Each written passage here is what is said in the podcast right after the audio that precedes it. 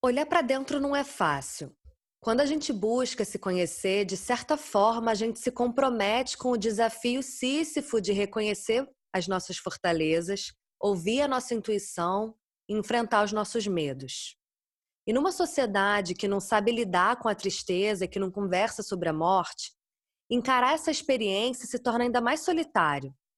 Faltam espaços onde a gente possa ventilar a nossa dor, botar a nossa vulnerabilidade na mesa e assumir que nem sempre está tudo bem o tempo todo. Por mais que o Instagram e as redes sociais mostrem sempre o contrário. No momento dessa gravação, a gente chega ao marco de 450 mil mortes por Covid só no Brasil. E se a gente imaginar uma média de nove enlutados por morte, a gente está falando de milhões de pessoas vivendo o luto agora, aprendendo a navegar sentimentos inéditos sem apoio. Não seria melhor se a nossa cultura reconhecesse o luto como um processo multidimensional, ajudando a gente a aceitar melhor a impermanência das coisas e vendo as nossas experiências de perda, seja ela qual for, como até uma oportunidade para a gente encontrar valores e motivações mais alinhadas a quem a gente realmente é e a nossa história? Hoje, eu converso com a Gabriela Caselato, uma das maiores experts sobre luto no Brasil, ela é doutora em psicologia clínica pela PUC de São Paulo, especialista em assuntos relacionados ao enfrentamento do luto, cofundadora do Instituto Quatro Estações de Psicologia, que busca difundir conhecimento sobre morte e rompimento de vínculo, além de organizadora de diferentes livros sobre o tema. Ela sabe muito. Eu sou a Fernanda Sigilião e você está ouvindo Olhando para Dentro. Puxa o tapetinho, uma taça de vinho ou duas e cola com a gente.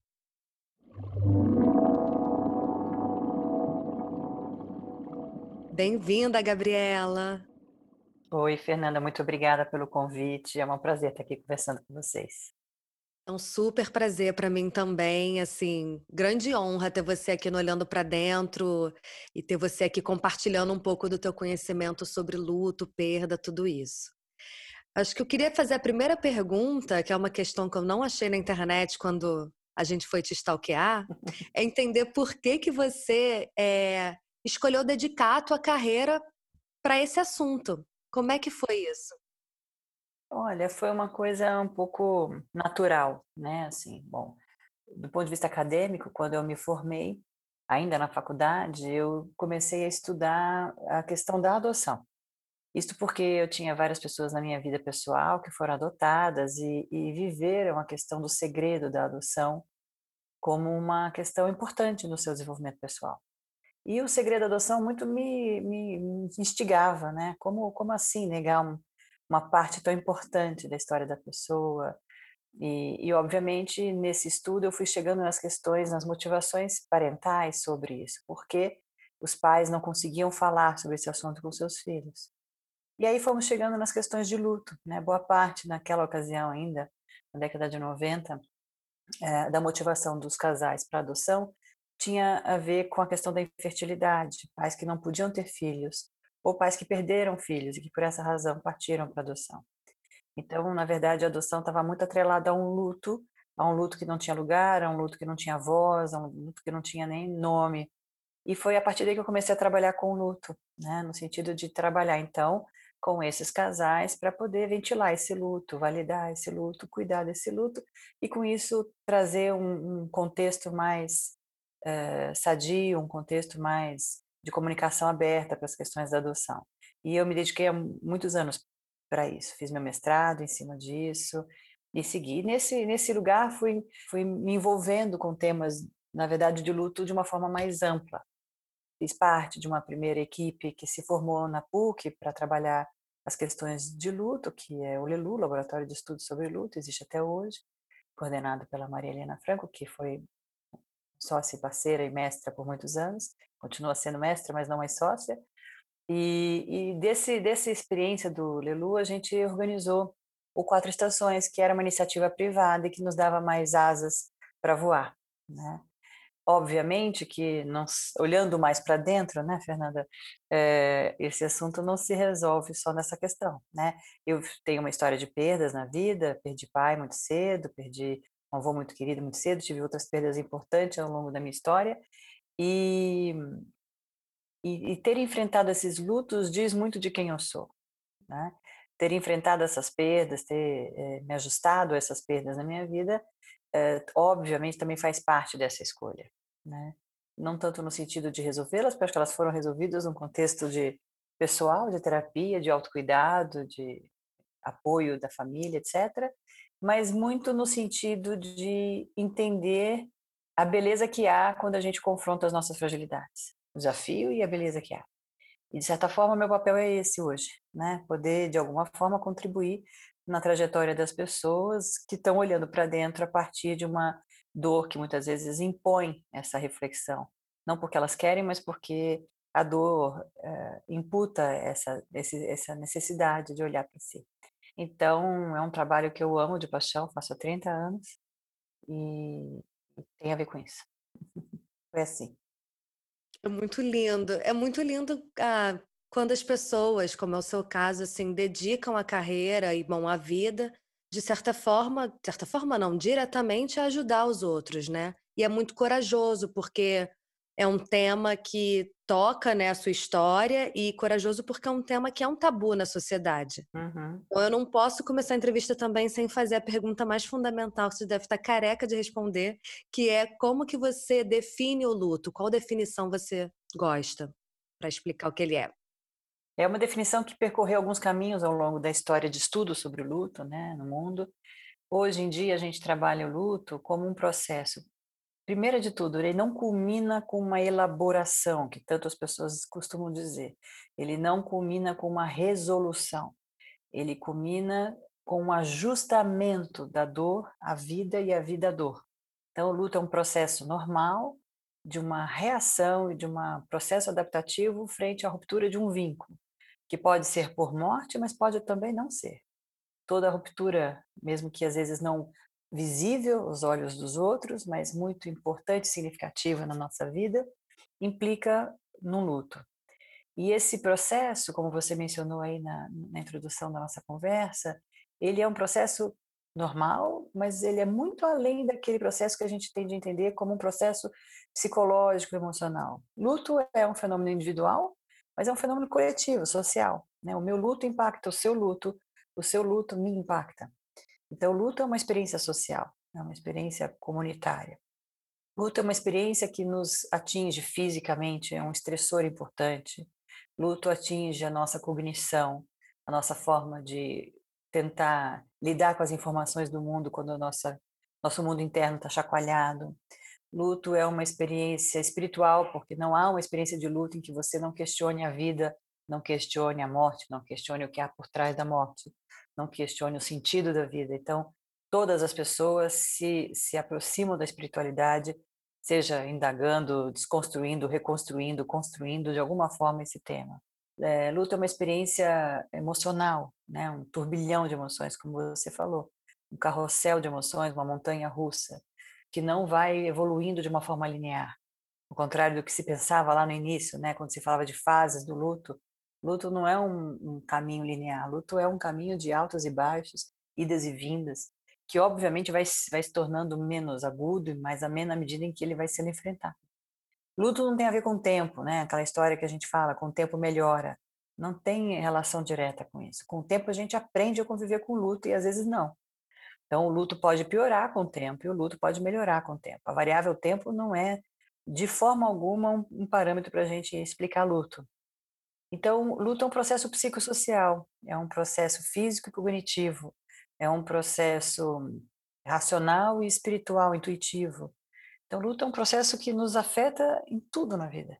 Mas ele é normal, ele não é uma doença. Ele pode levar doenças quando enfrentando, né, quando o lutado enfrenta muitas dificuldades, quando o lutado tem muitos desafios, mas não necessariamente ele é tido como doença. Numa sociedade em que não tem lugar para tristeza, luto em geral tende a ser muito confundido com depressão. E medicação, imagino muitas pessoas medicadas, talvez sem precisar, só porque talvez a família, o companheiro, companheira fique incomodado ou Exatamente. Existe, você vê muitas, muitos casos clínicos que de repente não são processos de luto, mas que não, na verdade, não, talvez não seja casos clínicos, mas você vê pessoas sendo medicadas sem necessariamente precisar estar sendo medicada? Infelizmente muito. Né? Isto porque a gente também, inclusive, hoje tem um acesso à medicação muito fácil, né? Então as pessoas fazem um auto, uma automedicação, um abuso, e também tem aquela coisa que a gente sempre questiona, né? A medicação, né, está a serviço de quem? Está para ajudar quem? Infelizmente, muitas situações a gente vê a medicação que está a serviço de ajudar as pessoas ao redor, para que elas se sintam menos assoberbadas pelo luto da pessoa que sofre, menos sobrecarregadas. Então, é um sossega-leão, mais ou menos assim. E essa é uma experiência muito negativa, porque rouba do enlutado a chance de reagir conforme ele precisa reagir, que não é uma reação fácil para quem está em volta, e não é uma reação leve, não é uma reação rápida. Então, ela foge ao controle do contorno social. E muitas vezes acontece isso, de uma medicalização, por exemplo, muito comum, às vezes é ver uma mãe que perde um filho e que já, que já chega no enterro medicada, né? Ela não tem nem a chance de poder vivenciar aquele ritual porque ela está absolutamente sob efeitos de drogas, né? Então, eu, com isso, claramente eu preciso afirmar que não é, não, é que muitos lutos precisam de uma ajuda química, seja porque ele está disfuncional a ponto de afetar ainda mais a vida da pessoa, seja porque é uma pessoa que tem comorbidades e que enfrentando o luto vai ter muita dificuldade de enfrentar sem uma ajuda química. Mas essa é uma avaliação importante de ser feita, considerando que o luto é um processo natural e que a gente precisa tentar entender qual é a motivação, qual é a justificativa para o uso da medicação. E em muitas situações a gente vê esse uso derivado da necessidade dos outros, não necessariamente da necessidade do enlutado. Faz sentido.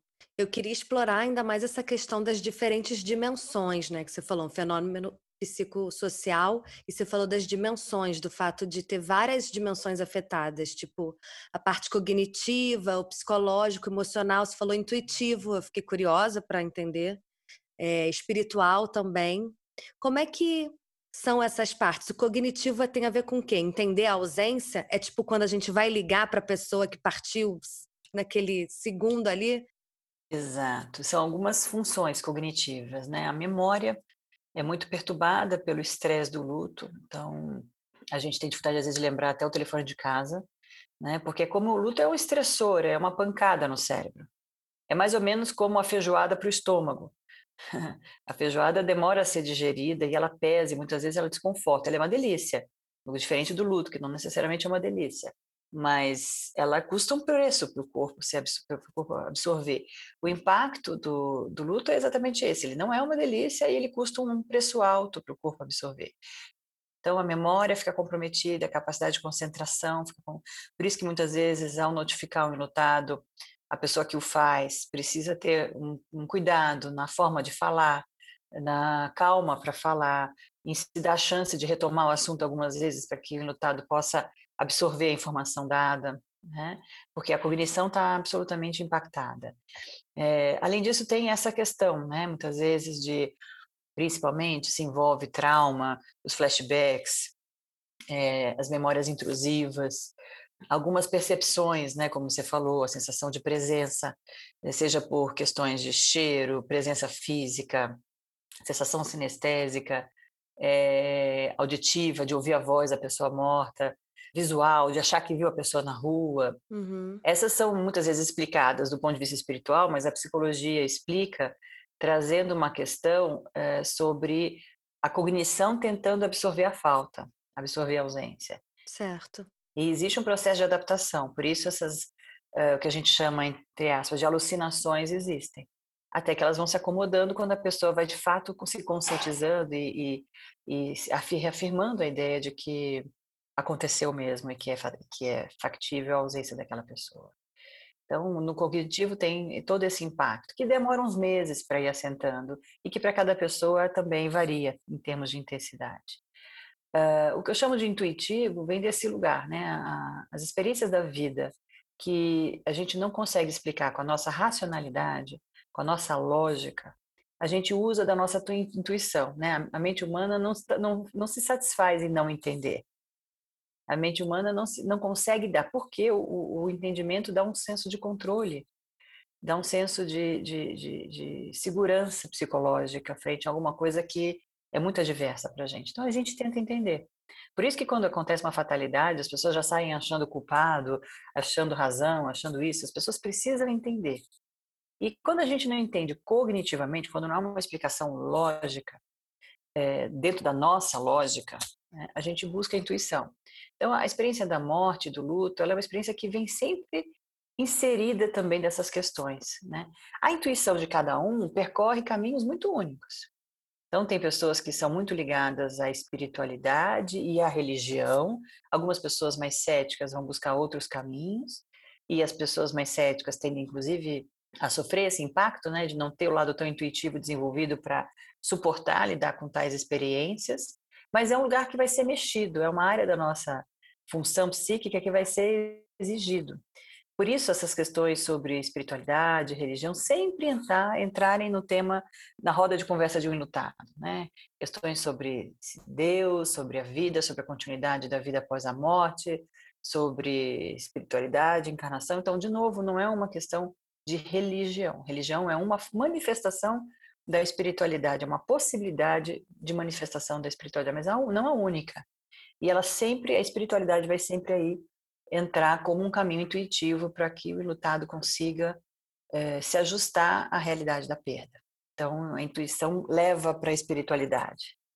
É, e faz até sentido. Bom, aí talvez eu esteja falando aqui de um, pessoal, né, da minha experiência pessoal, que é a experiência, bom, de estar em contato com a morte, luto, passei por duas experiências bem pessoas muito próximas da minha família, foram momentos em que eu descobri um pouco mais de sensibilidade.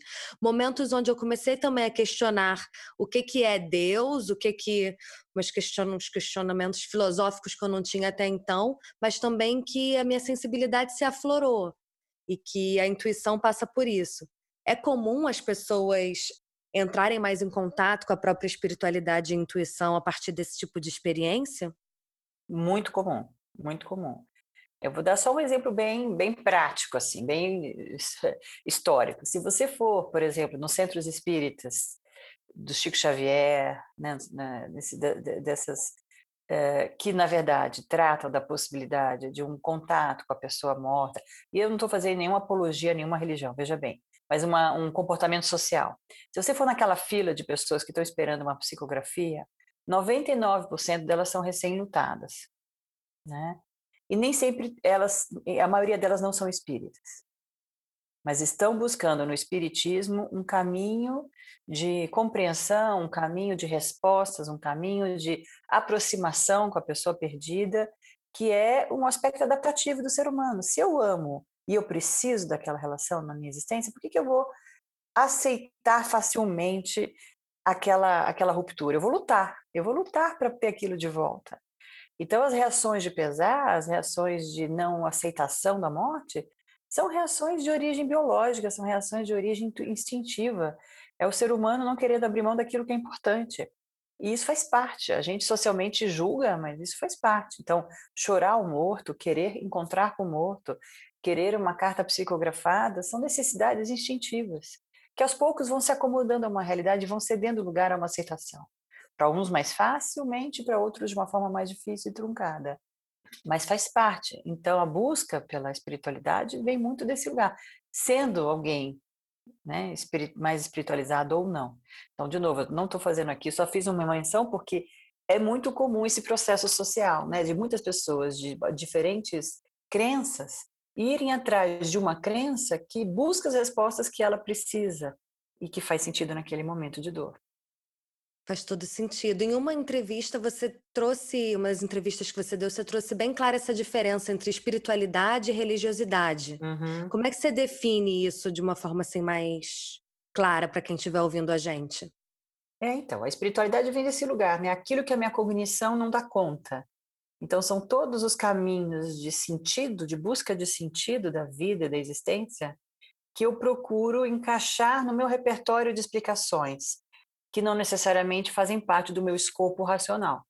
Por exemplo, o repertório de crenças, não necessariamente ele, ele é lógico, a gente não consegue comprovar o que a gente acredita, mas a gente acredita. E tá bom acreditar, porque aquilo gera um conforto emocional, aquilo gera uma explicação transcendental que me ajuda a suportar alguma coisa que minha racionalidade não dá conta de entender. Então, a espiritualidade é esse repertório imenso de intuição, de crenças, de formas intuitivas de explicar a vida e dar sentido à existência. Dentro desse repertório, a gente encontra a religiosidade, né? Pessoas que vão procurar dentro de um sistema mais organizado, coerente em si, né, de respostas sobre questões da vida e questões da morte. Então, algumas pessoas encontram dentro de um sistema de explicações, uma religião em si, né, um repertório que lhe conforta. Algumas pessoas não têm nem exatamente essa relação de eu encontrei a religião que me conforta. Mas, por exemplo, foi a forma como eu fui criado. Eu herdei da minha, da minha criação, da minha família, da crença da minha família, um repertório para explicar a vida. E é interessante até porque, por exemplo, muitas pessoas na morte vão buscar uma nova explicação para a vida e as questões existenciais na religião, que não explicavam. E outras pessoas que tinham um repertório de religião passam a questionar suas respostas quando a religião não atende a forma de lidar com a dor. Por exemplo, puxa, eu rezei todos os dias para não perder uma pessoa que eu amo. Eu pedi a Deus todos os dias e Deus não me ouviu. Então eu estou brigada com Deus e eu estou brigada com a minha religiosidade. Isso, em geral, tende a passar ao longo do tempo, mas em geral é isso: é alguém que vinha com um repertório um pouco mais desenvolvido, um pouco mais é, assentado em si, né, da sua forma de lidar com as questões existenciais, e essa, essa, esse repertório não, não deu conta de explicar a morte, não deu conta de dar conforto na dor. Então, aquele repertório entra em questionamento. Né? Então, a gente tem caminhos muito diferentes sobre. Agora, o fato é que esse tema vai aparecer. De um jeito ou de outro, ele vai entrar na vida. Então, isso é muito importante. Essa é uma fala para os profissionais da saúde que estão te ouvindo, estão, estão nos ouvindo, que é isso. O profissional da saúde ele precisa incorporar a questão da espiritualidade como um tema do luto e como um tema a ser cuidado no luto, que não tem a ver com trazer a espiritualidade do terapeuta para a conversa, mas de entender a espiritualidade do paciente como um recurso dele de enfrentamento do luto. Então, às vezes, o psicólogo, né, preso muitas vezes nas questões da lógica da ciência, às vezes entende a espiritualidade não como um repertório, mas algo que tem que estar fora da consulta, quando na verdade é um tema extremamente importante como um instrumento psíquico para o enlutado lidar com a dor dele precisa ser refletido. Né? E a gente está falando de psicólogos, a gente nem está entrando então na seara da parte dos hospitais, da, da, de todas as outras é, os ambientes de saúde que estão associados a perfeito, perfeito a doença, né? Na minha memória, assim, eh, tinha uma pessoa de serviço social que ia no hospital, acompanha minha mãe bastante tempo no hospital. E ela fazia uma reza. Mas aí era complexo, porque minha mãe não era católica. Mas aí ela queria um pouco aquela reza. E eu sinto assim um grande, uma grande distância, uma negação da morte, dos médicos não serem muito diretos. Eu tô falando das minhas percepções aqui, uhum. mas dos médicos não serem muito diretos, então, sabe, come pelas beiradas, a gente não está olhando para o assunto reconhecendo a finitude é, de uma forma direta, mas também até é, é uma distância com relação às questões espirituais, ainda muito associado talvez só à Igreja Católica. O uhum. que, que você acha disso que eu estou dizendo? Faz sentido alguma parte? É, eu não sei te dizer se é só associado à Igreja Católica. Talvez dentro da nossa sociedade a Igreja Católica tenha mais espaço, porque ela é a religião principal do brasileiro. Não é a única, mas é a principal. Então é como se ela tivesse mais validação social né, é permitido mais na nossa sociedade brasileira ter crenças religiosas católicas. Sim. Digamos assim. É, então, por exemplo, se entra uma pessoa no hospital com uma crença uh, focada na Ubanda, ela tenderá a ser mais julgada, a ter menos acolhimento.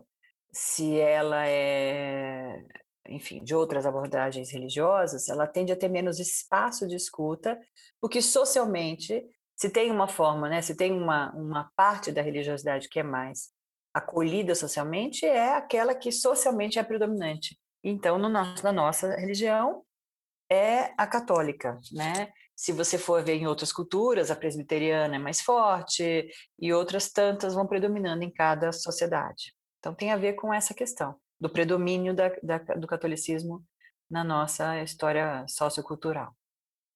É, associada à abertura que, que essa religião tem nos hospitais. E como que você acha que seria assim, mais benéfico e mais é, até útil para a gente tratar com mais abertura e menos tabu a questão do luto no ambiente médico, assim, hospitais e até nas clínicas de consultas, é, psicologia? Você já deve ter aprendido na vida ou ouvido em algum momento que a gente tem uma boca e dois ouvidos. E não é à toa, né? Porque a gente precisa escutar mais, em qualquer esfera. O inutado só precisa ser ouvido. A gente, um pouco do que a gente diz é efetivamente confortante para o inutado. Né? É efetivamente, vai mudar o, o, o rumo do luto dele. O que mais importa para o inutado, o que é mais benéfico para o inutado, é poder escutá-lo é, validar a forma dele de lidar com a dor. E isso inclui a fé dele. Eu não preciso fazer nada com a fé dele, eu não preciso discordar, eu não preciso concordar, eu preciso talvez dar espaço. Se ele precisa, por exemplo, num leito hospitalar, eh, de colocar um crucifixo no quarto, ou de colocar uma Bíblia, ou de colocar outros elementos de ordem de crenças, né, de, do sistema de crença deles, por que não? Né? O que, que isso vai diferir? Eu não preciso, com isso, uh, fazer algo, eu preciso entender que isso é importante para ele. Então, a nossa sociedade se perde um pouco nessa questão sobre conduzir, controlar, é, e muitas vezes, porque a gente não sabe o que fazer com aquilo, a gente ignora, a gente abafa, a gente proíbe. Né? E isso, muitas vezes, é, o, é, o, é onde acontece a distorção da comunicação, o empobrecimento da, da comunicação e o isolamento do lutado, a solidão do lutado, que se sente sem espaço. Em qualquer espaço a gente poderia escutar mais. Esse é o primeiro passo. É, é uma das características essa solidão realmente, né? As pessoas não querem incomodar, então elas não sabem como lidar e falta espaço para a gente conversar sobre isso. A Mari Maciel, do Vamos Falar Sobre o Luto, ela disse que assim que ela lançou a plataforma e começou a receber as histórias, uma das primeiras histórias era uma pessoa que falou assim: é a primeira vez em 14 anos que eu falo sobre essa perda. Uhum. E, e ela conta que isso marcou muito ela, né? O quanto a gente pode passar anos reprimindo, não olhando para um evento assim tão importante, né? E o que que isso acontece? Que, quais são os efeitos da gente reprimir isso também?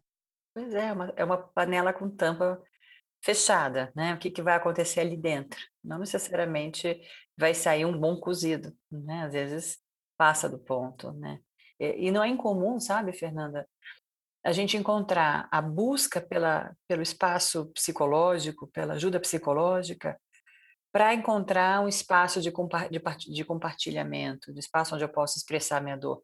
É muito comum a gente ouvir do notado na clínica que ele só consegue falar da dor ali. Eu estou realizando uma pesquisa de um piloto sobre uma pesquisa que eu estou desenvolvendo, e nesse piloto eu já entrevistei umas 300 pessoas sobre lutos não reconhecidos, lutos que não são validados socialmente. Quer dizer, se luto não é validado, alguns lutos são ainda mais não validados, né? Exemplo, divórcio. Divórcio, é, separações, separações, amputações, adoecimentos, o luto do profissional de saúde, né? Perder um paciente, alguma coisa que não é socialmente permitido, uh, o luto da criança, o luto do idoso, que também são pessoas que não são consideradas aptas assim lutar. Então tem uma infinidade de situações em que o lugar do luto ainda é mais estreito, né? E, e aí perguntando para as pessoas onde você fala sobre a sua dor, é muito maior o número de pessoas que dizem que elas só conseguem falar na frente de um profissional de saúde mental.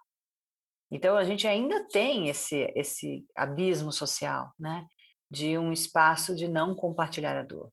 Agora nessa questão de covid, de pandemia, a gente está vendo isso ainda mais, porque a pessoa está falando de algo que eu poderia estar vivendo, porque o covid nós estamos todos sujeitos. Eu posso, a pessoa pode estar falando de uma doença e eu achar que na minha família não tem a menor chance de ter aquela doença, porque afinal razões x, y, z. Mas o Covid, nós todos estamos vulneráveis. Então, eu não quero não só falar da dor dela, como eu não quero ouvir a dor que eu poderia viver daqui a pouco. Então, eu me fecho, eu tapo meus ouvidos, eu vou ficando indisponível para essa pessoa. E o isolamento social, físico, ainda contribui para isso, né? Então, aquilo que, os, que o coração não vê, os olhos não, né? O coração não sente. Então, as pessoas vão ficando ainda mais defendidas dessa possibilidade de acolher a dor do outro. E o lutado vai ficando mais sozinho. Essa é a questão grande, é um, um grande risco agora para o lutado por Covid é essa, é, é a solidão, é o desamparo.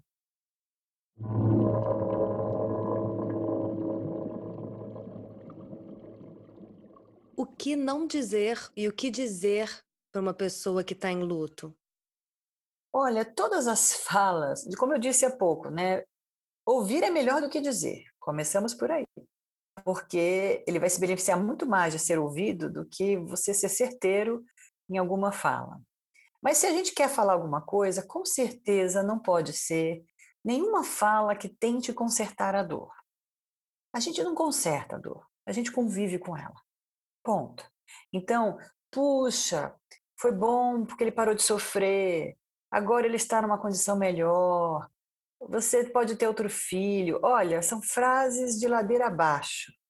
São frases interditas, porque de alguma forma elas desrespeitam a dor do notado. Só que elas estão a serviço, de novo, né, Fernanda, de quê? Da angústia de quem ouve. Né? Ouvir o sofrimento humano não é fácil para o humano. né? Então, o ser humano tem uma intolerância ao sofrimento gigantesca, instintiva, porque a gente não quer sofrer, então a gente bloqueia a, as possibilidades de, de, de, uma dor ser evocada. Por isso que a nossa escuta para o luto e para outras questões de sofrimento são muito empobrecidas, socialmente falando. Mas falar coisas no sentido de calar a dor, de desviar da dor, de tentar amenizar a dor, de proibir a dor, são falas infelizes, por mais que elas façam sentido para quem está falando. Mas elas pouco vão ser úteis para quem está ouvindo. Então, muito do que a gente fala está a serviço da gente achar que com isso vai ajudar o resultado. Mas quando a gente tenta minimizar, mitigar a dor, distrair da dor, em geral a gente está prejudicando o resultado. Está a escuta, né? É. Que é a real empatia. Isso. O meu entendimento passa por isso, por estar presente, por escutar realmente. É a condição básica para empatia, né? Não existe empatia se você nem sabe do, ao que você tem que ser empático. Né? Isso é só conversa furada. Né?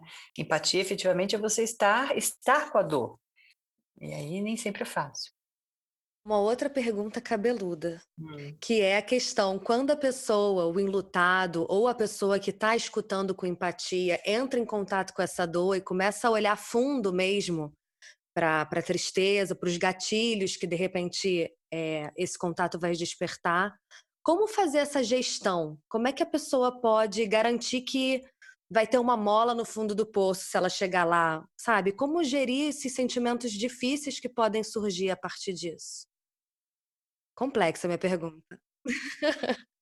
Não, não é complexa. Acho que o nome olhar para dentro pode ser difícil, mas sempre é libertador. Por que libertador? Né? De libertar dor, né? É, uma dor abafada sempre é uma dor mais perigosa é sempre mais perigosa. A gente pode muitas vezes deixar uma dor caladinha lá, com a sensação de que está lá, não mexe, está tudo bem. Mas águas paradas são muito perigosas. E as águas profundas paradas são ainda mais perigosas. Então, na minha experiência clínica, eu posso te dizer que a pior dor é possível de ser enfrentada quando a gente olha para ela e quando a gente não está só para isso. Por isso que muitas vezes o trabalho de luto existe, não só porque a pessoa está doen adoecida pelo luto, mas porque às vezes ela precisa de suporte para olhar para a dor. Ela precisa estar de mão dada com alguém para se sentir mais capaz de, de, de, vencer esse processo. Às vezes fazer isso de uma forma muito solitária pode ser muito perturbador, muito desamparador. Mas, de um modo geral, olhar para a dor sempre é mais potente Uh, existe um autor, um filósofo americano chamado Thomas Ettinger, que eu gosto muito, já citei ele em muitos lugares, e ele briga, já brigou comigo porque ele acha a frase tão boba, mas eu achei a frase a mais perfeita para poder explicar luto na minha experiência desses anos todos com lutados. E ele diz assim, uma vez perguntado sobre como a gente sabe que o luto está caminhando, ele respondeu assim: é quando a gente deixa de ser a dor para ter a dor. Uau! E é, é a frase mais sábia que eu já ouvi. Porque quem já viveu um luto, ou alguns lutos, sabe exatamente é, o que, o que quer dizer essa frase. Quando você vive a dor inicialmente, ela te consome existencialmente. Ela toma conta de você, ela devora você. E nada mais tem sentido e faz e tem espaço dentro da gente do que o eco daquela dor. E quando a gente vai caminhando no processo e olhando para a dor, e convivendo com ela e ganhando meios de se ajustar, ganhando musculatura para suportar ela, isso é o processo de luta, é ganhar musculatura existencial. É, a dor vai tendo, vai ficando dentro da gente, mas não maior que a gente, não mais mais forte do que os nossos músculos. Então, o processo de olhar para a dor, ele não necessariamente vai culminar numa desorganização psíquica e num sofrimento maior. Isso pode acontecer se o lutado se sente frágil e sozinho para isso. Daí a importância da ajuda informal e formal, da ajuda social, da rede, e muitas vezes da ajuda formal. Mas dificilmente é alguma coisa que é pior do que tentar esconder a dor.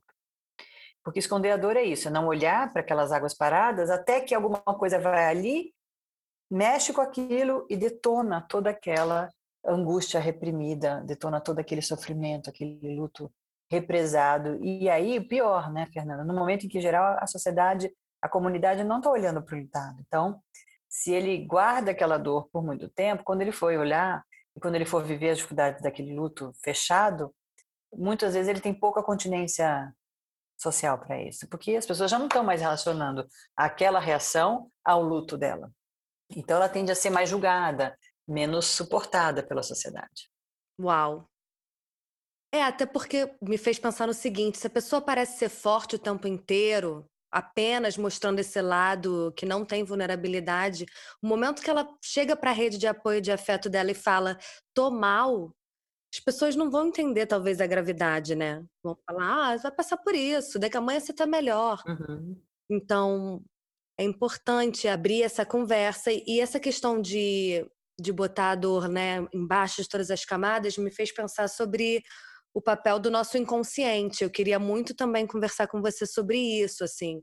Sonhar demais com a pessoa que partiu ou com o evento, né, da morte da pessoa quando você perde alguém, quando é traumático, insônia. É, o que, que você pode falar sobre o papel do nosso inconsciente e o processo de, do luto? É, eu acho que o nosso inconsciente trabalha muito em processos que demandam muito do nosso consciente.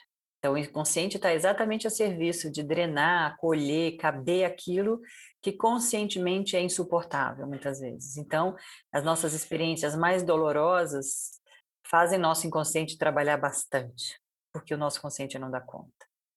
É, é mais ou menos como olhar de frente para o sol. Hoje está um lindo aqui sol em São Paulo, né? Mas se eu ficar de frente para o sol olhando, meus olhos não suportam. É, e a dor humana é essa, se você ficar de frente para ela o tempo todo, também fica insuportável. Então, o inconsciente é o que acolhe, né? é o que absorve esse transbordamento psíquico.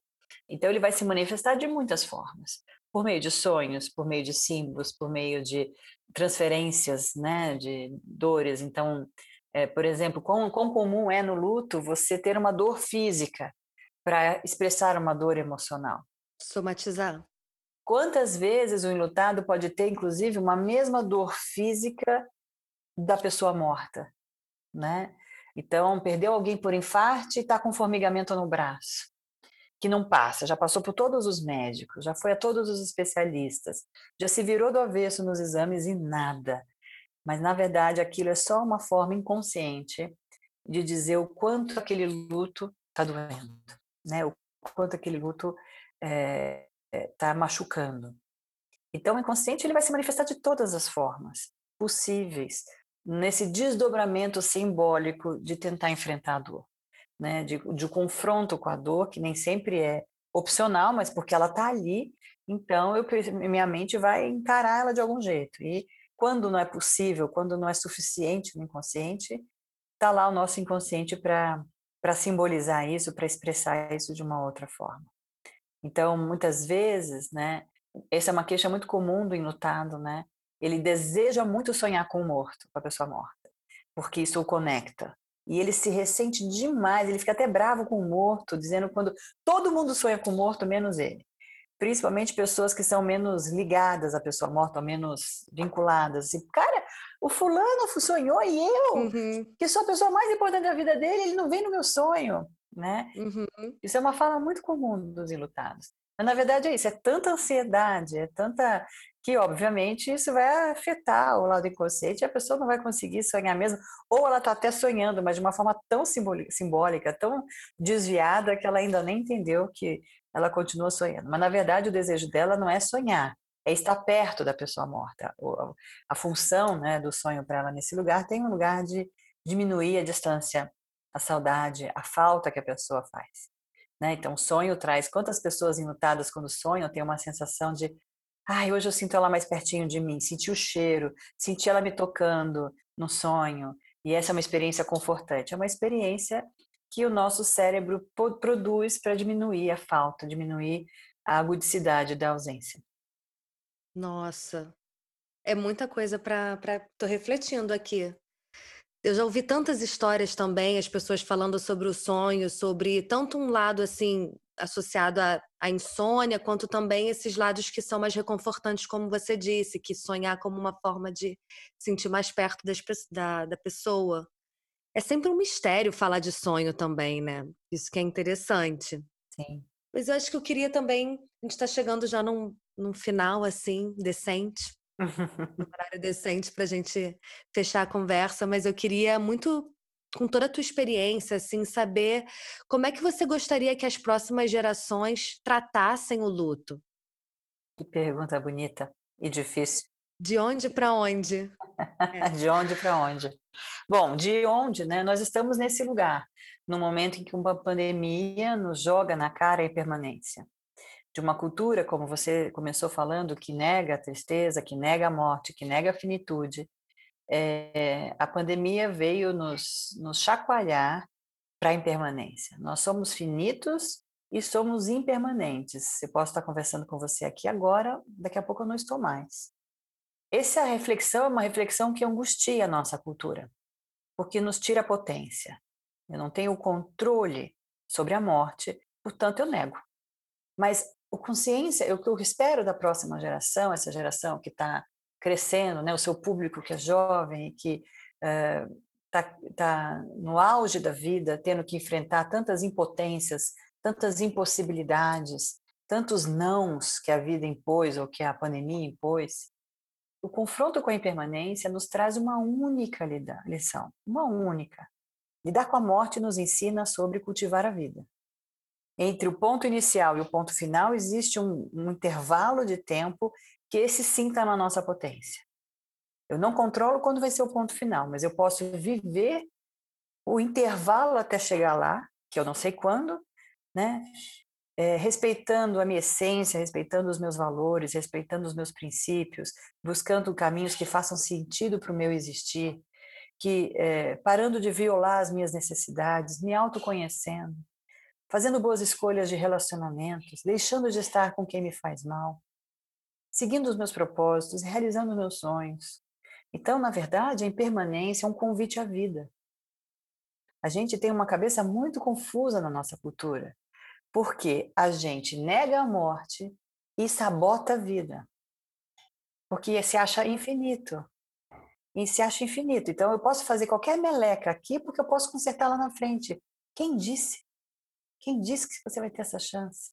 Então, a impermanência, por isso que os orientais são tão sábios e vivem vidas tão condizentes com seus valores, porque eles assumem a impermanência como parte da vida. Então, vivem uma vida mais essencial, vivem uma vida com mais sentido. Então, eu espero que a geração atual cresça e se desenvolva e as próximas gerações possam aprender com essa geração pandêmica que possa aprender que a impermanência nos ensina sobre a vida. E que uma forma de honrar essas 450 mil mortes é viver com sentido. E é buscar qual é o sentido. E não prolongar, e não prorrogar, melhor dizendo, a relação com essas questões. Se a gente fizer isso, a gente aprender essa lição desse momento que a gente está vivendo, com certeza vamos viver melhor, mais felizes e mais saudáveis. enquanto cabe, enquanto a morte não chega, porque ela vai chegar. A gente só não sabe quando. Fim da entrevista para mim. Vou precisar tirar o resto do dia de folga aqui para refletir. Quanta sabedoria, Gabriela. Hum, obrigada, Nossa. Fernanda. Mas essa sabedoria não é minha, não é minha, é da vida que ensina e do trabalho que ensina, né? Esse é o ponto. Tem uma autora, só para terminar, Fernanda, que é a Elizabeth Cabral-Ross, que diz: as, as pessoas felizes, as pessoas bonitas, é, não são bonitas apenas, elas foram se construindo bonitas por dentro e por fora. Então, e muitas delas vêm de um sofrimento, de uma história de dor, de uma história. Então, na verdade, é isso. A gente tem que parar de temer as nossas dores, porque elas fazem parte de quem somos e agregam na nossa, na nossa trajetória. Entendi. Então dá para olhar, é só ter uma rede de apoio, de repente uma, fazer uma terapia, ter um apoio que vai dar tudo certo, né? Vai dar, vai dar. Pode não ser fácil, mas vai ser muito importante para a sua história. Maravilhosa. Gabriela, quem quiser então conhecer mais do seu trabalho, onde é que as pessoas te encontram? Então, eu tenho os livros que organizei, né? Tem um livro recente que é o Luto por Perdas Não Legitimadas, que encontram nas livrarias, tem o Resgate da Empatia, tem o Dor Silenciosa, Dor Silenciada, vocês encontram nas, nas livrarias, no Quatro Estações, o site do Quatro Estações é www.4, número, estacões.com. Lá você também encontra bastante material, uh, os cursos que a gente dá, também lá os atendimentos. Meu Instagram é um lugar que eu também divido meus pensamentos com as pessoas, gabriela.caselato.psicologia. E por aí, né? Assim, a gente está sempre, de alguma forma, esse é o papel também, não é só cuidar dos enlutados, mas é tentar, de alguma forma, como a gente está fazendo aqui, levar uma psicoeducação para a população, para que as pessoas possam, de alguma forma, rever a sua forma de lidar com a morte e lidar com o luto. Maravilhosa. Muito obrigada, muito obrigada, Gabriela. Nossa, vou ficar refletindo. obrigada a você pelo convite, Fernanda agradecer o seu tempo e agradecer também quem ouviu a gente até o final. Lembrando que essa temporada também é feita em parceria com a plataforma Vamos Falar sobre o Luto, que é um canal de inspiração e de informação para quem está vivendo luto ou para quem deseja ajudar alguém passando por ele. A conversa continua no Instagram do Olhando para Dentro, olhando ponto para dentro. Até a próxima!